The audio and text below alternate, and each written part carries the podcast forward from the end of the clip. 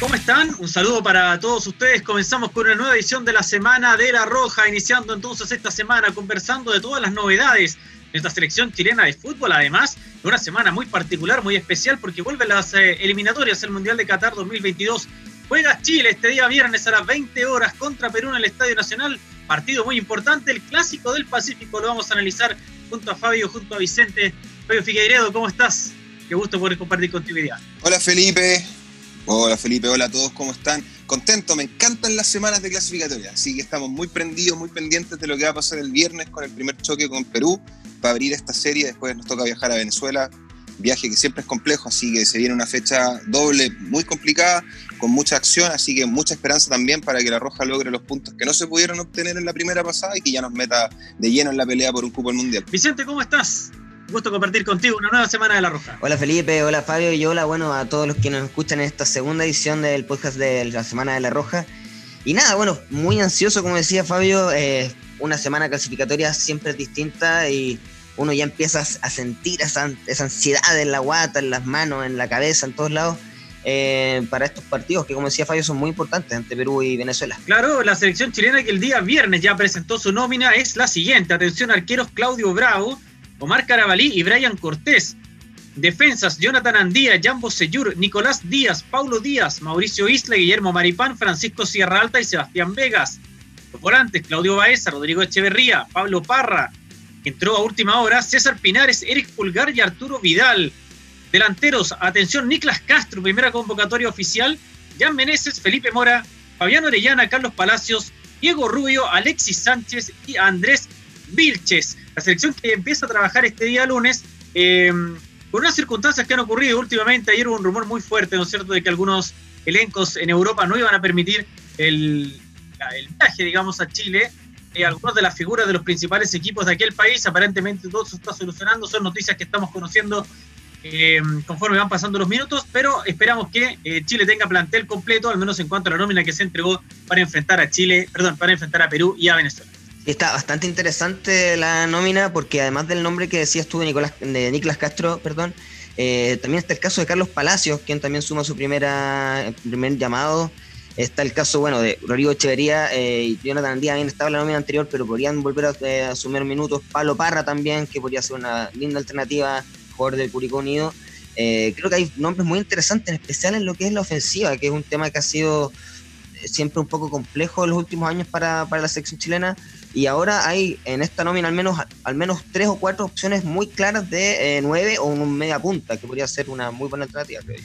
A mí esas variantes me, gustan. Me gusta eh, creer que en esta pasada, a diferencia de la primera, de las primeras dos fechas de clasificatoria, hoy hay más opciones, hay regresos importantísimos, el regreso de Maripán, más allá de, su momento en, el fútbol de Francia, en el Mónaco, eh, sabemos lo importante que es Maripán para la selección y lo importantísimo que ha sido en el proceso Rueda eh, lo que tú decías de Niklas, que es una, es una, igual podemos profundizarlo más adelante, pero Niklas es una, buena apuesta.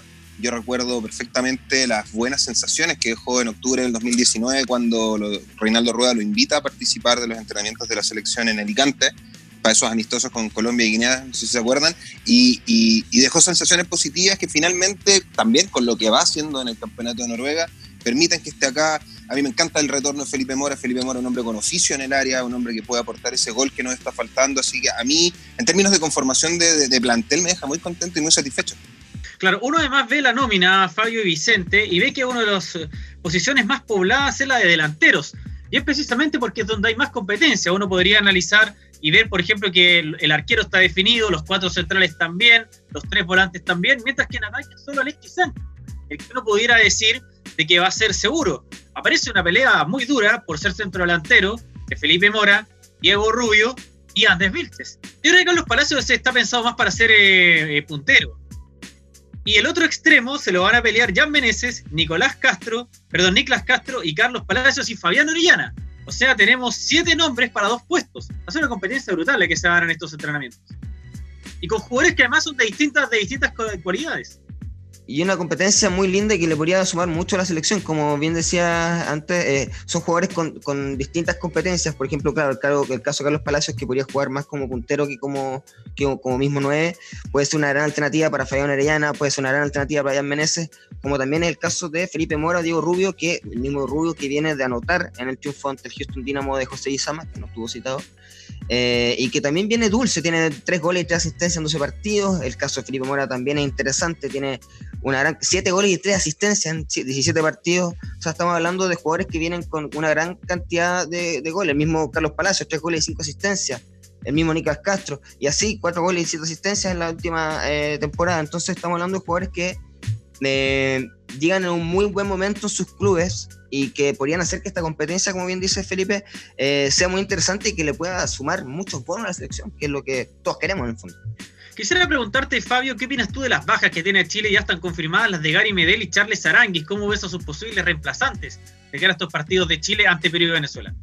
Sea, las bajas de dos jugadores hiper consagrados que han sido parte de la, de la historia exitosa reciente de Chile.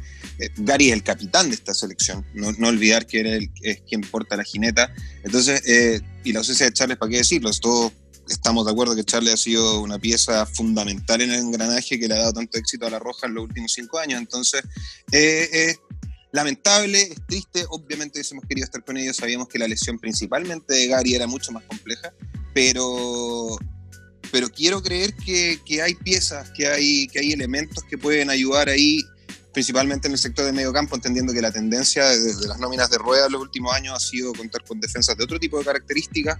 Eh, el medio campo va a tener, sacando a Arturo Vidal, que es un inamovible, creo que pueden haber varias variantes que se pueden sumar de buena forma. Incluso me quedo un poco con lo que decía el bicho, el tema de, de Pablo Parra.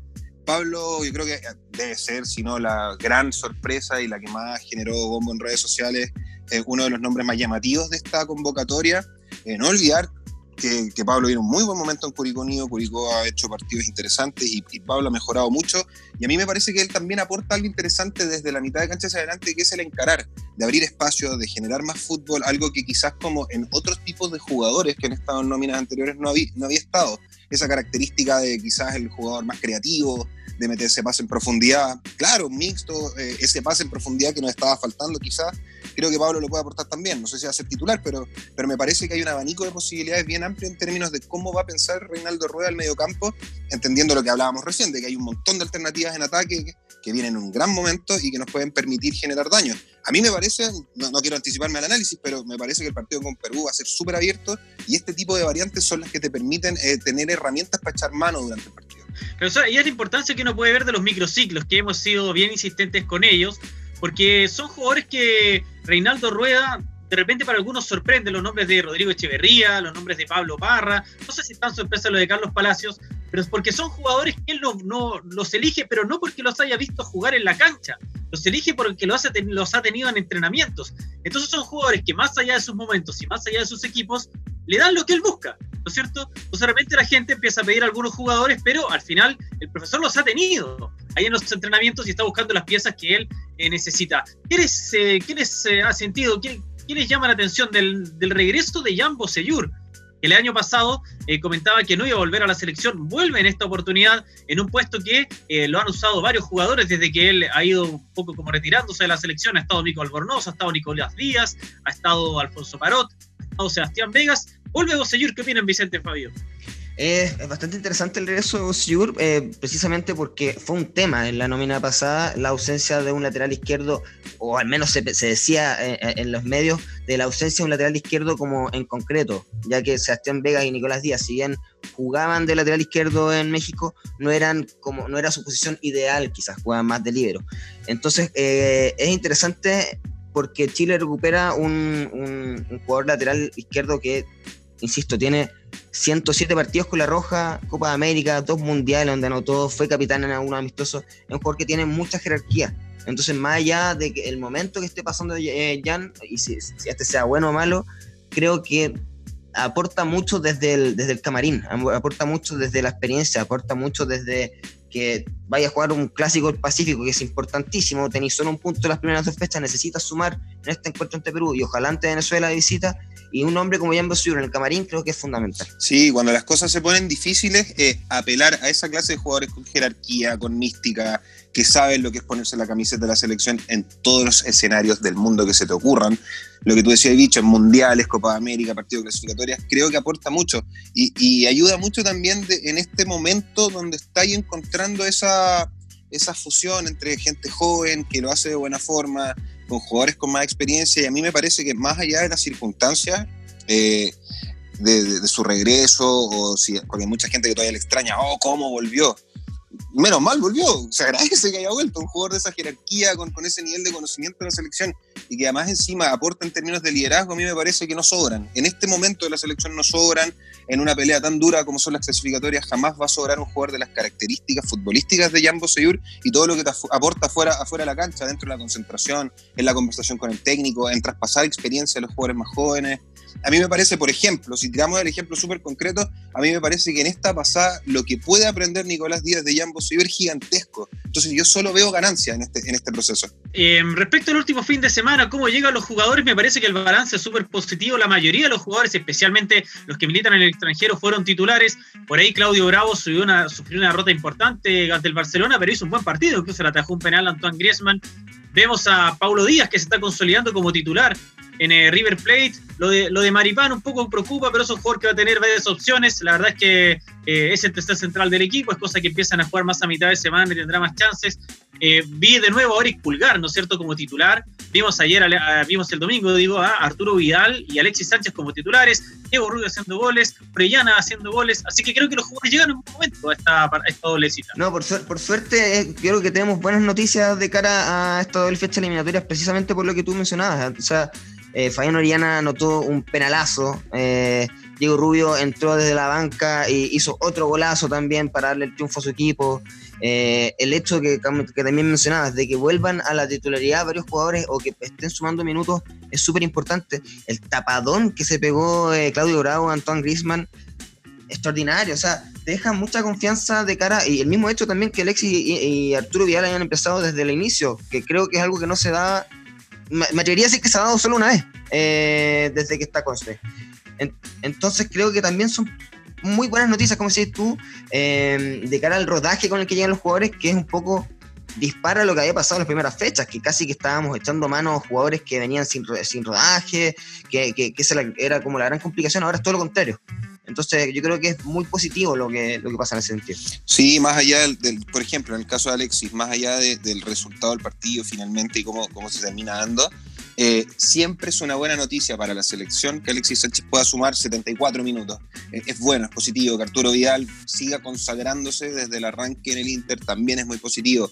Eh, qué golazo de Rulo, se pasó.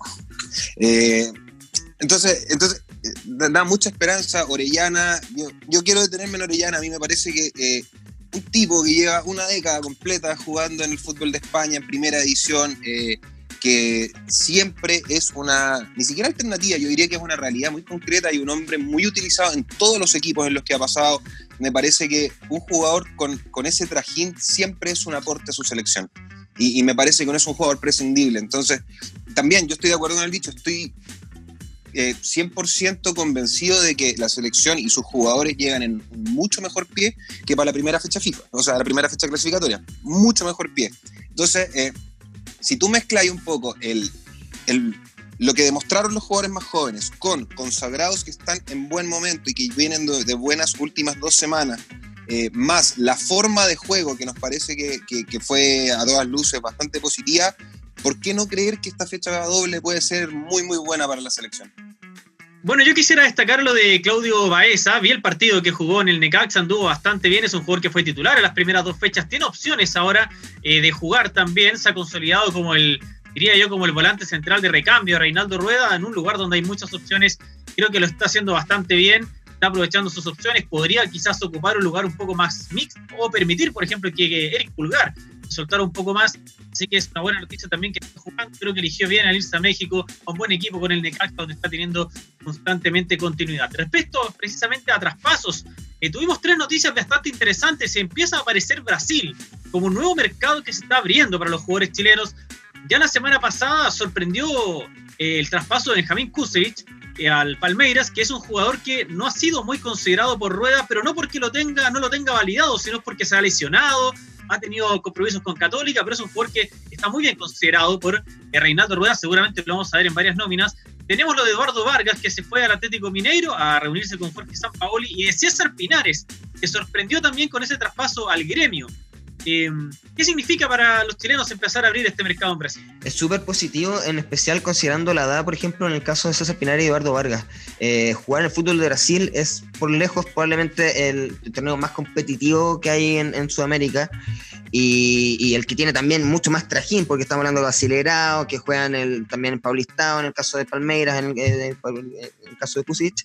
Entonces eh, tienen mucho, mucho van a tener mucho trajín y un fútbol muy competitivo. Es muy positivo, aparte considerando, insisto, la edad de, en el caso de Vargas y, Pinares. Y bueno, en el caso de Kusic es una tremenda oportunidad para crecer como jugador. Eh, tiene recién 22, 23 años y tiene mucho fútbol por delante que se le puede dar como, como buen primer pie aquí en Palmeiras. Eh, Yo estoy muy contento principalmente por el Benja también, también por César. César ahora logra salir a, una liga más competitiva, no, no sin desmerecer a la, liga árabe, por cierto, pero, pero recuerden que mucha, muy poca gente se acuerda, pero César Pinares jugó, eh, estuvo en el fútbol italiano cuando era muy joven y claramente no estaba preparado para, esa, para esos niveles, etcétera. Pero hoy me parece que, que Pinares eh, se va a Brasil con una madurez eh, como persona, como futbolista muy grande, y creo que tiene todas las herramientas para sumar mucho en Brasil y que eso a, la larga es solo beneficio para la selección. Y en el caso del Benja, eh, el Benja se merecía la posibilidad de, jugar en el extranjero. Todos sabemos lo que vale. Eh, recordar que él tuvo un paso por, por las inferiores del Real Madrid, claro, tuvo, una, tuvo un paso por las inferiores del Real Madrid, no pudo permanecer allá, pero volvió a Chile, eh, se ganó un puesto en Católica y hoy, hoy me parece que es un justo premio a todo el esfuerzo y trabajo que él ha hecho. Es un jugador, como decía el dicho, muy joven y que sin duda poder competir a altos niveles como lo es la Liga Brasileña para el contexto de Sudamérica, eh, quiero ser un poco vista, decir que bueno por el jugador, pero mejor aún para la selección chilena. Entonces, me parece que son, son en todos los casos que, mencionaba Felipe, son buenas noticias. Siempre es positivo que jugadores eh, eh, den el salto a otras ligas, aumenten sus niveles de competitividad y eso solo ayuda a que esta nueva cara de la selección chilena agarre aún más fuerza.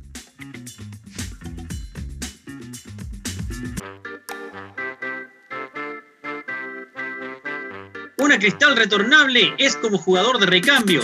Sale una vacía y entra una rellena. Prefiera retornable y aliviemos la sed de la pasión por la roja retornable, reconveniente, reamigable con el medio ambiente. Cristal, juntémonos. Claro Video disfruta los partidos de La Roja, estés donde estés y descubre toda la entretención con las mejores series, películas, documentales y mucho más. La Roja y Claro, más conectados que nunca. Ya puedes tener una cuenta corriente que no te pide sueldo para abrirla, que no te cobra por transferencias, ni por sacar plata en cajeros y que tampoco te pide antigüedad laboral. Ya puedes tener tu cuenta corriente Life del Santander. Una cuenta que además te permite comprar por internet y en apps. Ábrela 100% online en santander.cl. Cuenta corriente Life. Tu cuenta y la de todos. Santander. Tu banco. Estamos en la Semana de la Roja junto a Fabio Figueiredo, Vicente Quijada, para analizar ahora a nuestro rival de este día viernes a las 20 horas. Hablamos de la selección Perú.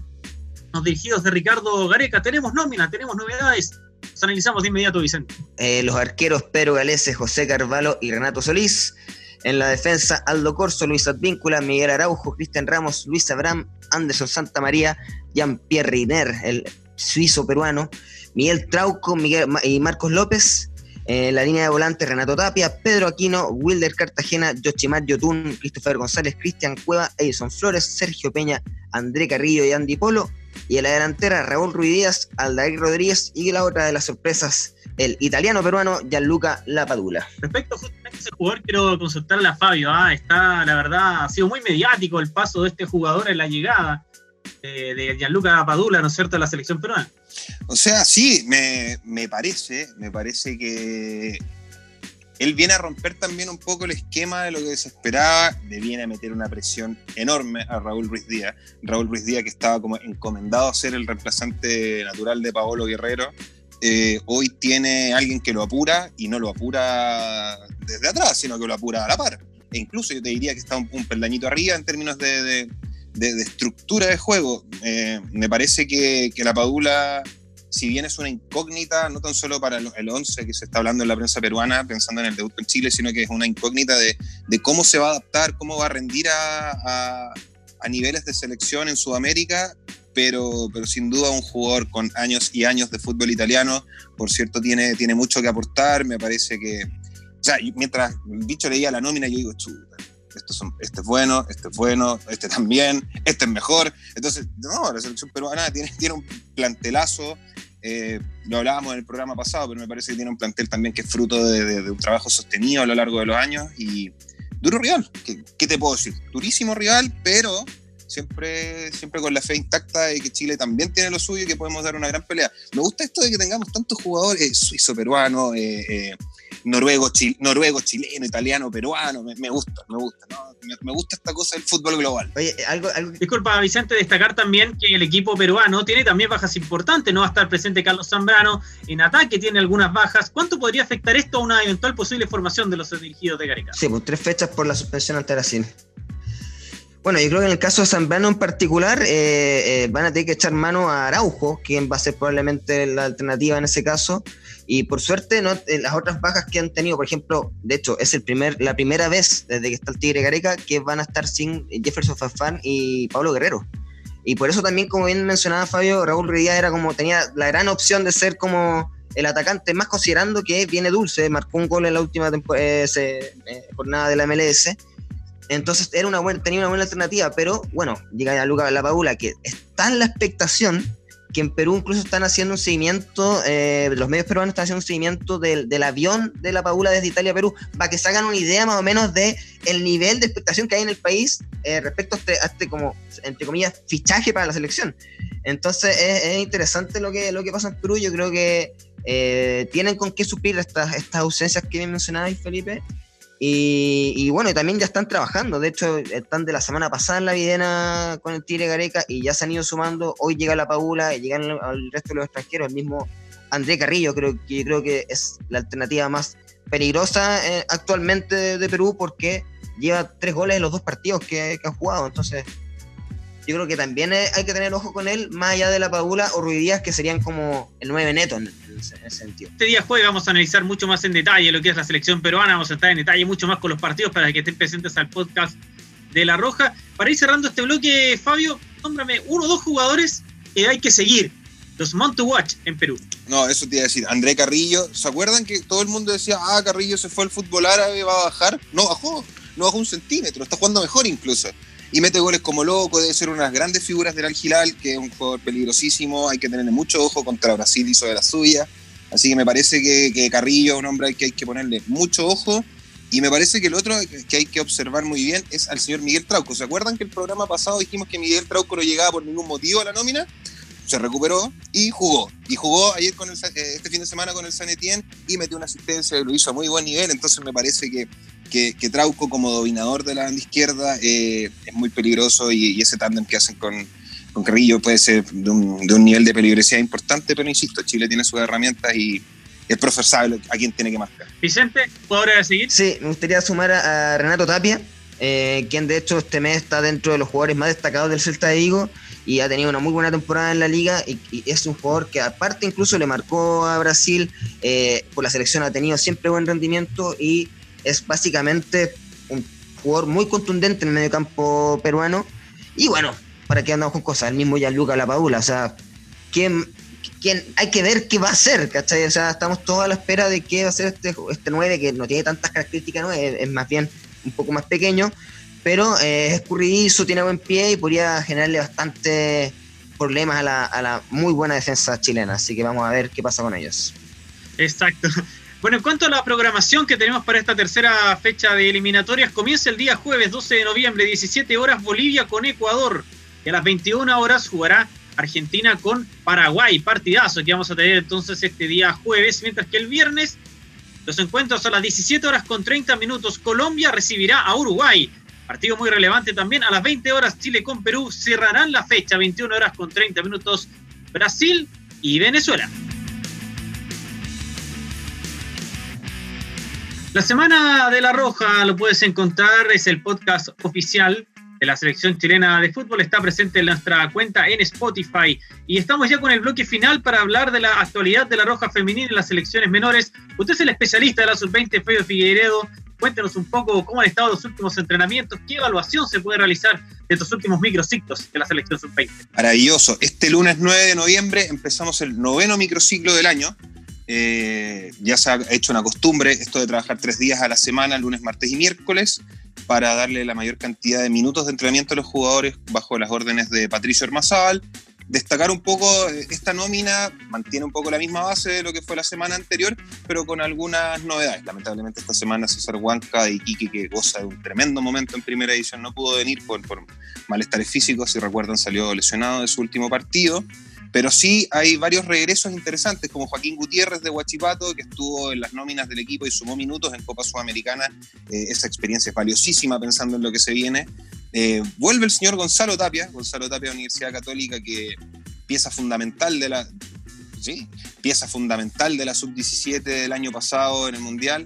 Eh, otro jugador que quisiera destacar, que creo que es un aporte interesantísimo, es Ed Verhoeven el chileno holandés de San Luis de Guillota, eh, que es un, jugador bastante interesante porque es un jugador de minutos en primera B. La primera B eh, como categoría se caracteriza por ser un, un, campeonato muy metedor, de mucha exigencia desde lo físico, de altas intensidades y se parece muchísimo a lo que se juega en los sudamericanos los sudamericanos juveniles, más, que buen fútbol, tú ves mucha intensidad y me parece que los jugadores de primera vez aportan mucho en esa línea. Y Ed tiene una particularidad, él es súper alto para lo que nosotros tenemos acostumbrado como volantes. Mide un metro ochenta y dos, eh, entonces te aporta altura en el medio campo que es bien interesante. También esta semana está Nicolás Aedo de, Audax, eh, Marcelo Morales de la U, que estuvo en las nóminas de, del equipo azul en las últimas fechas. Entonces han aparecido caritas nuevas, hay otros que ya vienen repitiendo muchas nóminas y me parece que se arma un grupo bien interesante. Y también quiero destacar a Esteban Moreira, Esteban Moreira delantero de O'Higgins, que, te aporta un poco eso también, algo distinto a lo que estamos acostumbrados. Es un delantero grande, sobre el metro ochenta, eh, tiene un porte físico interesante, juega muy bien y, tiene esa cosa que nos gusta a nosotros en este podcast, que es el delantero que tiene gol. El tipo recibe para adentro y, la intenta, intenta, intenta y, esos intentos son los que, los que te llenan la canasta y que te hacen ganar partidos. Entonces, me parece que se está haciendo un microciclo muy interesante, una visualización de jugadores muy consistente, muy acorde a lo que se espera de un equipo que pelea sudamericanos. Eh, como les decía, estos entrenamientos siguen lunes, martes y miércoles. El miércoles hay ejercicio de fútbol, así que los muchachos están felices porque no hay nada más lindo que jugar, aunque sea amistosito, siempre es bueno moverse un poco y jugar en realidad de fútbol, hacer realidad de juego, que son los, finalmente los ejercicios que te dejan buena, buenos aprendizajes y que te permiten tomar decisiones pensando en lo que va a ser el sudamericano en febrero. Así que muy buena semana para la Roja.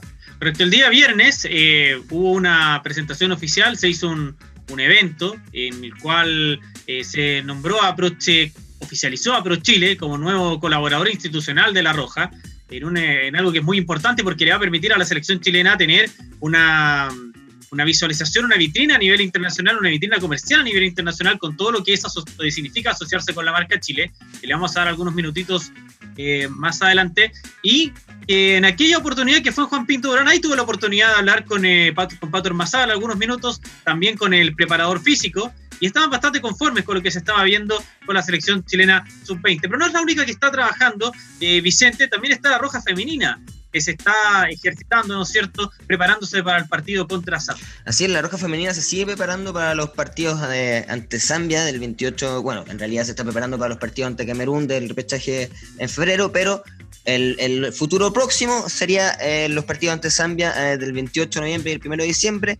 El equipo de José Letelier se sigue preparando en, en Complejo Deportivo Quirín y... Eh, la verdad es bastante interesante, como mencionábamos antes, el rival que va a enfrentar la selección femenina, que como bien mencionaban el mismo José Leterier y Daniela Pardo, quienes conversaron con la Roja.cl, eh, que es un rival que tiene mucha intensidad y que probablemente, como bien mencionábamos en el podcast anterior, va a ser muy similar a lo que ellos se puedan encontrar con Camerún. Eh, hay un tema de despliegue, de, capacidad física que, que, vamos a encontrar tanto en Zambia como en Camerún más adelante y por lo cual yo creo que es muy interesante preparar ese partido eh, de buena manera para poder también sacar buenas conclusiones de cara a lo que vengan en febrero. Así es. Fabio, ¿qué, opinión tienes de esta preparación que viene siendo la Roja Femenina? Es que el nivel, el nivel del apretón con Zambia es muy, muy bueno. Muy, muy bueno. Lo comentábamos en el programa anterior, pero Zambia ya está clasificado a los Juegos Olímpicos. Zambia fue el rival que eliminó a Camerún de la clasificatoria africana.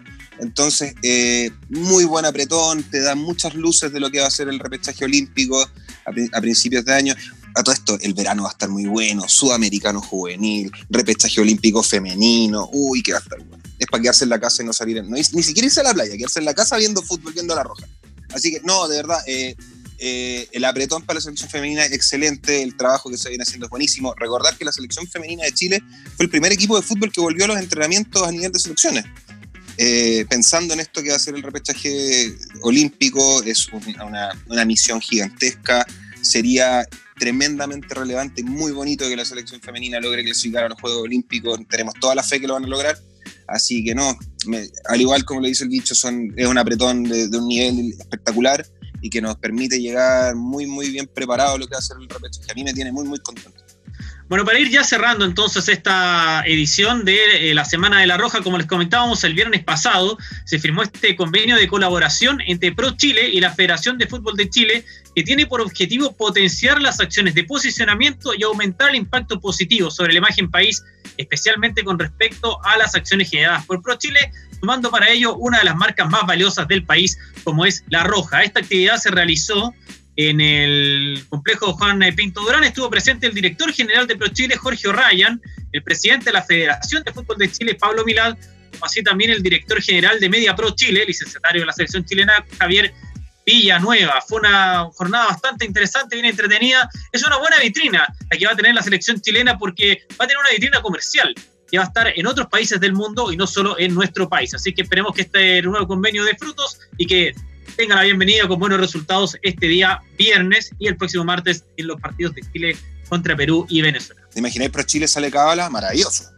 Que así sea y que, y que sea también la cábala para estos seis puntos que tan necesarios son para la selección en este, en este momento. Bueno, comenzamos entonces a finalizar, eh, finalizamos ya esta nueva edición de la Semana de la Roja. Nos vamos a ver nuevamente, atención, este día jueves. Búsquenos en la cuenta oficial de la selección chilena de la Roja en Spotify para que eh, eh, podamos analizar, podamos compartir cada uno de los detalles de este encuentro que se va a disputar este día viernes. Siga las redes sociales de La Roja también, vamos a tener mucha información esta semana, conferencias de prensa, notas y mucho más, muchas sorpresas en las redes sociales, en el ecosistema digital de La Roja. Descargue la app también, la app oficial de La Roja. Nos vemos este jueves, que muy bien.